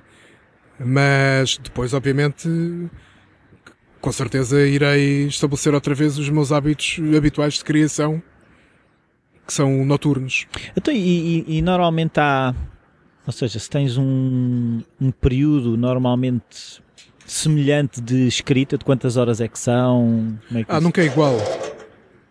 Nunca é igual. E uh... como é, ou seja, quando é que tu percebes hoje já não escrevo mais, está bom? Depende da vontade. É mesmo uma questão. Aí é uma questão muito elementar. Uh... Mas o que é que te satisfaz? Ou seja, se sais, por exemplo, se há dias que sais, epá, hoje não saiu nada, ou estou satisfeito, hoje já chega, como é que, como é que, como é que são essas... Como é que fecha o, o, horário, o ciclo? É, é, é, encontrar uma forma, é fechar, fechar, um, fechar um ciclo, por exemplo, na escrita de um romance. Uh, eu estruturo tudo, eu sou um indivíduo, eu não gosto de improvisos. Uh, não gosto mesmo de improvisar. E então tudo o que escrevo é muito Jazz estruturado. não é contigo. Uh, não. Gosto de ouvir, mas não, não é por aí que eu vou de um ponto de vista criativo. Eu estruturo tudo. Uhum. Né? Tenho tudo muito estruturado. Estruturo um romance inteiro. Uh, tenho um esqueleto muito promenorizado do que é que vai acontecer em cada parte e então sigo isso. Uh, tenho apontamentos por todo lado de diálogos é e uma cenas. espinha? Sim. Há um, há um esqueleto muito promenorizado, há apontamentos de diálogos, uh, blocos de texto que eu já tenho escritos, apontados à mão e que sei perfeitamente onde é que os vou incorporar. Depois é uma questão de juntar tudo e de datilografar tudo. Por conseguinte, não há. Eu, eu nunca vou escrevendo à medida que vou inventando. Eu tenho tudo muito estruturado. E tanto para a BD como para o romance, como para tudo. E, e é, é quase um ato de edição, é isso? A escrita? Ou seja, a edição de, dos elementos que estão soltos? Uh, edição no sentido que é da montagem. Sim, isso, desculpa, o termo seria mais esse. Uh, sim, às vezes é. Às vezes é um exercício de montagem. Porque eu sei que, epá, agora vou chegar àquela parte em que eu já tenho aquele bloco de texto grande que está ali naquele documento no computador, portanto vou fazer, eh, vou, vou resgatá-lo para aqui porque era aqui que ele tinha de entrar, ou vou ali ao Moleskine, tenho lá aquelas páginas que eu apontei há uns meses que eu já sei que vão para esta parte, portanto já está tudo muito estruturado, não há improviso nenhum. Há sempre algum improviso mínimo. Há sempre uma certa, há, se, há sempre um certo grau de improviso, de imprevisibilidade, porque é impossível controlar tudo cirurgicamente. Mas a verdade é que está tudo já muito estruturado. Para responder à tua pergunta, sinto-me satisfeito quando estou a seguir uma, um determinado segmento do texto ou um determinado segmento da narrativa e já o fechei. Até pode, pode não ser, pode não ser um, pode não ser uma conclusão visível para o leitor no sentido em que terminei um capítulo e vou começar outro. E portanto fechou o capítulo. Eh, pode Mas segundo ser... o teu esqueleto está. Segundo o meu esqueleto está concluído. É, é, normalmente, normalmente parte de escrever quando há essa conclusão. Mas não, não há uma regra fixa para isso. É, tudo depende da vontade. Então, e prazos para escrever um livro, uh, quem é que os define? És tu? Uh, uh, Sou é... eu. Sim, tu dizes, agora estou a escrever um livro, vou terminá-lo. Tu estabeleces prazos? Se tu dizes para Vou... ti mesmo, pá, convém que daqui a três meses esteja sim, pronto. Ou... Sim, estabeleço. Um, não, não, não estabeleço esses prazos de um ponto de vista hum, editorial. Por exemplo. Não, para ti. Para mim. Para mim estabeleço, sim. Mas e esse prazo serve-te para quê? Serve-me para várias coisas. Em primeiro lugar, vai tudo dar ao mesmo, que é muito importante. Serve-me para eu não soltar-me do tom porque os livros escritos durante muito tempo uh, depois mudam de tom. Mudam de tom. E aquilo, e aquilo, a estação é outra. É, exatamente. E depois, na minha cabeça, as coisas são um bocadinho bicéfalas. Não, parte do texto tem um tom e depois parte do texto tem outro. Aquilo para mim não funciona. E nesse sentido, sim, há, há, que, há que ter um prazo estabelecido para que isso não aconteça. Depois, o prazo estabelecido serve-me para eu não reescrever as coisas ad infinito. Portanto, está fechado, está fechado. Tu revês muito o que escreves? Ou... Revejo no dia seguinte. É? Por exemplo, escrevo e depois no dia seguinte revejo o que escrevi no dia anterior. E tens a noção se o tempo, o tempo para um e o tempo para o outro, que relação é que tem? Se é o mesmo, se é metade? Não, é a revisão é mais rápida. A revisão, obviamente, porque, porque- o texto já está escrito. É só uma questão de eu reler, perceber o que é que funciona e o que é que não funciona, faço as alterações que estiver a fazer e depois continuar. Mas não és muito. Há autores que, que reescrevem muita coisa e andam para trás, para a frente, para trás, para a frente. Como é, que- como é que é a tua relação com isso? Eu tenho essa tentação depois do livro estar concluído. Se calhar até depois de o ver nas livrarias, não? Não, isso não. Depois, eh, eh, foi uma coisa que eu aprendi desde muito cedo, foi a lançar eh, o filho às esferas. É? Está fechado, está Já fechado. não é teu. Já não é meu. Até porque eu tenho um grau de desprendimento muito forte em relação aos livros que já estão feitos. Está feito, está feito. Vamos para o outro. Next. Vamos para o outro. Obviamente que vou revisitá-los eh, com gosto e com prazer, mas não, não do modo obsessivo. Sim. Deixa-me ver se eu aqui nas notas que eu te tirei foi aqui um livro que tu fizeste Ahm, em que tu escolheste logo a- a- os ilustradores, eram, se não me engano, cinco histórias ou seis histórias, que hum, escolheste a partir dos ilustradores tinham que encaixar naquela história. Ah, tu, quando estavas a escrever, já estavas a imaginar isto, bem, isto é para aquela pessoa, isto é para aquela pessoa. Sim. Deves estar-te a referir ao É de Noite que faças perguntas. Epá, eu tinha apontado aqui, mas não estava a encontrar. Deve ser- é isso, é. É, É. de noite que, que vocês perguntam. O É de Noite que faças perguntas foi um convite institucional feito pelo Festival da Amadora, BD da Amadora, e também pela Comissão do Centenário das Comemorações da, da Primeira República, que queriam fazer um álbum de BD eh, sobre, sobre esse período histórico. Sim. Pronto, e eu, eu abordei, abordei a escrita desse livro como abordo a escrita de todos os outros. Portanto, não tive sequer a pensar que aquilo tinha de ser uma coisa didática ou panfletária ou outra coisa. Panfletária. Não, abordei aquilo como se fosse um, um livro normal. Portanto, há, há personagens, há drama, há conflito. há- obviamente que há um pano histórico realista que tem que ser seguido, mas, hum, mas não, é um, não, é, não é um álbum didático no sentido mais bafiante da palavra. Não, Bafiante. não, não é de certeza nenhuma. E um objetivo do livro também era mostrar trabalho de no- sangue novo na BD portuguesa também, novos ilustradores. E então eu muni-me de alguns nomes eh, com os quais eu gostava de trabalhar e alguns até não tinha tido ainda a felicidade de trabalhar com eles. Portanto, queria ver como é que iria funcionar. E, portanto, comecei a escrever o livro, comecei a estruturar o livro, né? Tal estrutura que eu já referi, que é tudo pormenorizado e muito pensado. Eh, portanto, tive que, tive que, tive que ler eh, praticamente tudo o que encontrei sobre a Primeira República e digerir tudo num curto período de tempo. E, hum, e depois usar isso como um pano de fundo para a história que eu queria contar. E en- enquanto estava a fazer a estruturação do livro, fui percebendo quais eram os ilustradores mais indicados para, para, determinado, para determinada parte do, do livro. E então cheguei a uma estrutura que tinha um determinado número de capítulos, mais um, um prólogo e um epílogo. E comecei a perceber que, ok, se calhar o estilo deste ilustrador é mais conveniente este período. Por exemplo, o André Coelho apareceu-me logo como a escolha mais imediata para desenhar o capítulo sobre a Primeira Grande Guerra, sobre a participação do, do Exército Português na Primeira Grande Guerra. Porquê? Porque ele tinha um estilo conveniente a essas imagens. Um estilo negro, eh, muito contrastado, com muita fuligem. E a mesma coisa, por exemplo, o, o primeiro capítulo que falava da queda da monarquia, a transição depois para a Primeira República, que na minha cabeça era um período que me aparecia transfigurado com um grande classicismo. Ou seja, estava-se a vir de um período antigo para outra coisa.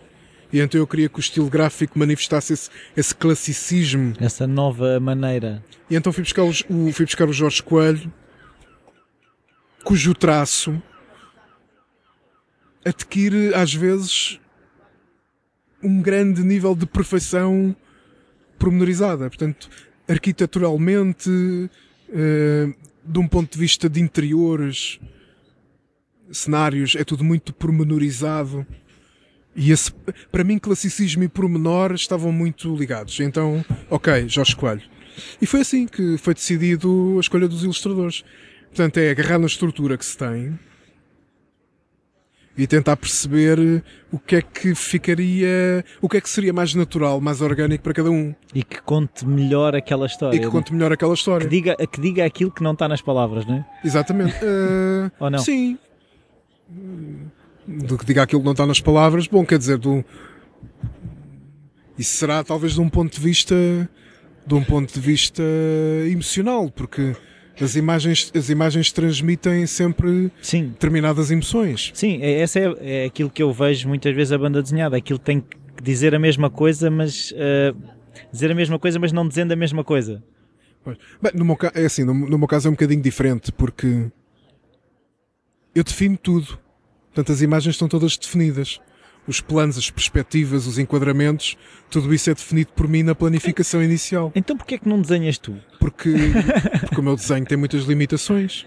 Portanto, eu, há coisas, há muita coisa que eu não consigo desenhar. O meu desenho, o meu desenho é um desenho que não funciona para tudo. Além de que eu também já perdi a vontade de desenhar há muito tempo. Continuo a desenhar para mim coisas em casa, mas não, de um ponto de vista profissional, já não desenho há muito tempo. Uma coisa que eu queria perceber é, eh, falaste nesse, nesse esqueleto, nessa regra e não sei o quê. Tu consideras-te uma pessoa disciplinada? Sim. E essa disciplina e esse rigor é que me tem permitido sempre lançar livros hum, ao ritmo de um livro, dois livros por ano. Não é que isto não é não é propositado. Surge naturalmente, não é? Por exemplo, ah, acabo de escrever um livro de banda desenhada. Entrego esse livro ao desenhador. Enquanto ele está a desenhá-lo, já eu estou a escrever outro para o qual depois ir a convidar outro artista. Mas não há uma. n- não Até- tens ressacas de livro para livro? Tipo daquele. Não sei se há um. A seguir ao livro, se há um momento de. uf, Agora. Se fazes essa. Como é que é dizer? Essa pausa. Não, quer dizer, não o faço de maneira propositada. Não procuro propositadamente interromper a atividade criativa porque sinto que esteja esgotado ou cansado. Não. A pausa existe, mas é uma pausa perfeitamente natural. Tipo, terminei um livro, né? Mas então. E agora estou naquela fase de, de ler coisas. Sim. Mas então. eh, E depois, e depois vem outra ideia para outro. Então parece-me que se calhar é, vais gerindo melhor a energia no dia a dia do que propriamente aqueles, eh, como é que eu dizer, períodos de trabalho, trabalho, trabalho, trabalho, para depois vir descansar. Como- É isso? É, é, é em contínuo. Portanto, tenho, tenho fases, tenho, tenho, tenho duas grandes fases. Tenho duas fases, é a fase da escrita e a fase da, da leitura. Porque eu, como já referi, quando, quando estou a escrever não consigo ler. Uhum. Ou leio muito pouco. eh, Não, não, são coisas eh, muito superficiais. E, e depois, quando acaba a fase da escrita, vem a fase da leitura, e isto é ciclicamente sempre assim. Portanto, a, a pausa vem, obviamente, mas não é Uma pausa ativa. Não é uma pausa, é uma pausa ativa, é. Ou nem é uma pausa de todo, é uma mudança de registro. É isso. É uma mudança de registro. Faz mais sentido, sim. É como aqueles eh, indivíduos que têm hobbies muito mais onerosos e muito mais pesados fisicamente do que o trabalho que eles fazem no dia a dia. Por exemplo, aqueles indivíduos que trabalham no escritório e depois, ao fim de semana, vão fazer eh, montanhismo. Sim. Ou, ou saem do trabalho às 8 da noite e vão jogar eh, softball. Portanto, o hobby é mais pesado, mas eles não sentem isso como sendo, um- como sendo pesado porque é um descanso do trabalho. Sim. Portanto, o descanso para eles é fazer uma atividade mais pesada ainda do que, do que descansar. É uma mudança de registro. É Sim. uma mudança de registro. Eh, isto já vai longo. eh, não quero tomar muito mais do teu tempo, mas gostava que hum, sugerisses. oh, não, queria te perguntar um livro que tivesse sido importante para ti ou livros que tivessem sido importantes para ti. Ou que tu tenhas oferecido bastante. livros importantes para mim. Tantos. Nem sei por onde é que é de começar. Bom, o tambor foi importante para mim. Ah, o tambor, a trilogia de Danzig do Contragraça foi muito importante para mim. Porquê? Porque mostrou-me que mostrou-me que um autor ganhou o prémio Nobel não abandonou o imaginário do horror e do fantástico. Porque os livros do Gunter Grass são ficções negras. Estão mais bem escritos do que a maioria dos livros de ficções negras que por aí existem. Por isso é que são excelentes romances. Mas os temas, as preocupações dele, são as mesmas de outro autor eh, que se dedique àqueles universos. Portanto, os livros do Gunter Grass, em principal, foram muito importantes para mim. Principalmente o, o tambor, eh, depois a terceira parte da trilogia Danzig, chama-se a trilogia Danzig, mas não, não há necessariamente um, uma continuação de, um, de, uns livros para os outros, né? apesar de pertencerem todos àquele universo da, daquele período histórico em, em, particular. Mas o terceiro livro, O Cão de Hitler, uh, é, é, espantoso, é, maravilhoso, é, é melhor que o tambor até e tem coisas uh, de uma de uma sensibilidade enorme. Depois, autores que eu gosto muito, gosto muito do Alexander Theroux. Uh, tudo o que ele escreve eu leio assim que ele lança um livro novo eu vou logo comprar. Darkonville Sket para mim é um romance absolutamente brilhante. e foi, foi um fracasso quando foi editado, porque ele editou aquele livro em 80, 81, se eu não estou enganado o livro vendeu muito mal, mas é preciso considerar a proporção dos Estados Unidos, portanto, vendeu 15 mil exemplares, vendeu muito mal. E ele nunca mais conseguiu editar livros hum, por uma editora normal, digamos assim, não é? Hoje em dia, a única editora que o publica é a Fantagraphics, que é uma editora de banda desenhada. Mas todos os livros dele são extraordinários e são das coisas mais brilhantes que eu já li. Depois gosto muito do Pynchon, também. Gosto muito do Against the Day, gosto muito do Gravity's Rainbow. Uh, depois coisas mais obscuras. Há um romance que eu, há um romance que está nos antípodas totais dos autores que eu referi agora. Que é um romance, porque os autores que eu referi agora são escuros. Uh, não, são, sim, são escuros também, mas são polifónicos, sim. são uh, multissemânticos, têm, têm uma complexidade de discurso muito grande. São autores que têm uma panóplia de linguagem absolutamente estonteante. Aquilo que os ingleses chamam purple prose, né? e que agora na crítica é muito mal visto, mas eu acho que devia-se recuperar a purple prose porque literatura é isso, né? Para escrever telegramas e, e coisas que qualquer um pode ler, então para isso não vale a pena. Mas o romance que, que eu ia falar, que está nos antípodas totais desse registro, é o Stoner do John Williams, que até há pouco tempo foi editado pela Don Quixote. É um romance que eu já li há muito tempo e lembro-me sempre dele, porquê? Porque é um romance que me mostrou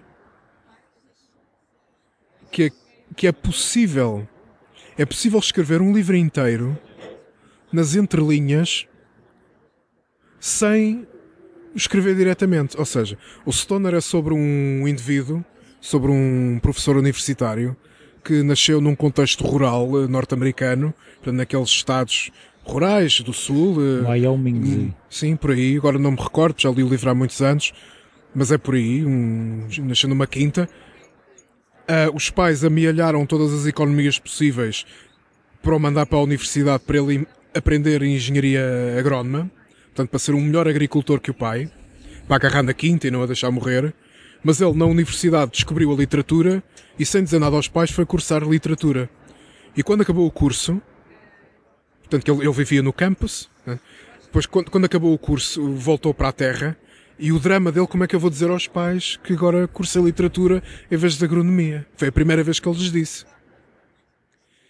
E, e o modo como ele descreve as emoções da mãe, que a mãe chorava por dentro porque agarrou assim os punhos na mesa, a fechar, vincar as unhas nas palmas das mãos e não, não, estava na massa daquela gente do campo, não manifestar emoções. Tudo aquilo que eles sentiam tinha que ser por dentro. E a forma como o John Williams escreve isso é uma coisa linda, é, é comovente, é comovente. E depois ele escreve um romance todo nas entrelinhas. Nós temos que entender nas entrelinhas das ações das personagens o rumo que o texto está a tomar. Porque a prosa é relativamente simples, mas as entrelinhas são de uma complexidade enorme. Acho que neste momento os livros que me recordo são esses. Depois há outros autores, obviamente, que eu também gosto bastante, William Burroughs. Gosto bastante, a primeira vez que li o Naked Lunch foi naquela tradução da Livros do Brasil, que lhe chamam tinha um título estranhíssimo, que, que o título em inglês é Naked Lunch e depois cham, traduziram para alucinações de um drogado. Mas pelo menos tem o subtítulo Refeição Nua. Já não é mau. Já não é mau. Portanto, o Barroco foi também uma grande influência para mim. Uh... Por aí. Por aí. David, isto já vai longo, uh, a vida continua, não é? Estávamos, estávamos aqui mais tempo. Uh, Queria-te agradecer. Ora muito obrigado. Muito obrigado, uh, eu é que agradeço. Espero também tenhas gostado, eu gostei muito. Sim. Até à próxima. Adeus. Até, até à próxima.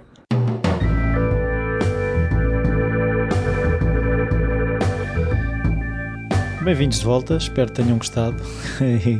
É, foi bastante longa, mas eu acho que foi bastante interessante e eh, se calhar houve até coisas que eu não cheguei a perguntar e que tinha vá lá na minha preparação para a entrevista que assuntos que até gostava de ter mas achei que os caminhos que a coisa tomou foram se calhar por vezes mais interessantes do que essas coisas que eu teria apontado eu uh, queria agradecer realmente a disponibilidade do David uh, para, para a entrevista, o, a quantidade de tempo que tivemos à conversa e agradecer também pelo facto de ele escrever como escreve. Uh, já tive algum contacto, ainda não, não li muita coisa, mas já li algumas coisas dele e gostei muito.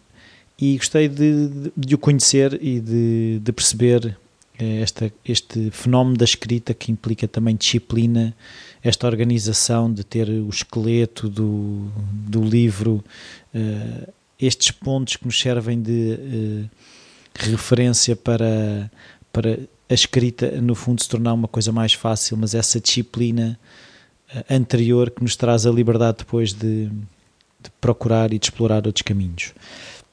Também queria agradecer ao, ao André Oliveira mais uma vez o facto de ter feito a ponte e quero agradecer a todas as pessoas que ouvem, uh, agradecer o facto de ter visto, houve algumas partilhas de, de alguns episódios isso faz com que o Falar Criativo chegue a mais pessoas e é, é no fundo isso que, que é de valor para mim, porque o facto de, de eu ter a, a, disponibilidade destas pessoas que a entrevisto a partilharem esta informação faz mais sentido se esta informação chegar ao maior número de pessoas.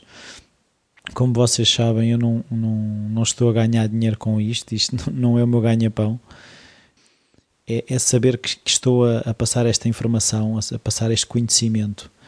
Na, na, primeira pessoa, as pessoas falam delas e das situações delas. Por isso, se puderem partilhar, se puderem fazer as avaliações e as críticas no iTunes, é sempre bem-vindo. Se quiserem saber mais sobre o Falar Criativo, passem pelo site, passem pelo Facebook, uh, subscrevam a newsletter, onde eu vou partilhando uns textos que só, só lá é que têm acesso e basicamente é obrigado aos meus convidados, a todos os que já passaram por falar criativo e obrigado a quem ouve. É isso. Muito obrigado. Até para a semana.